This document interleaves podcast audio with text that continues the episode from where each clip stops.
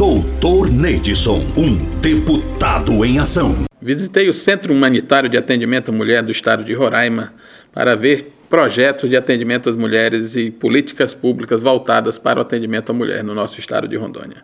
Então estaremos já nos próximos meses inaugurando na Assembleia Legislativa o Chameron, que é o Centro Humanitário de Atendimento à Mulher no estado de Rondônia, principalmente as mulheres vítimas de violências.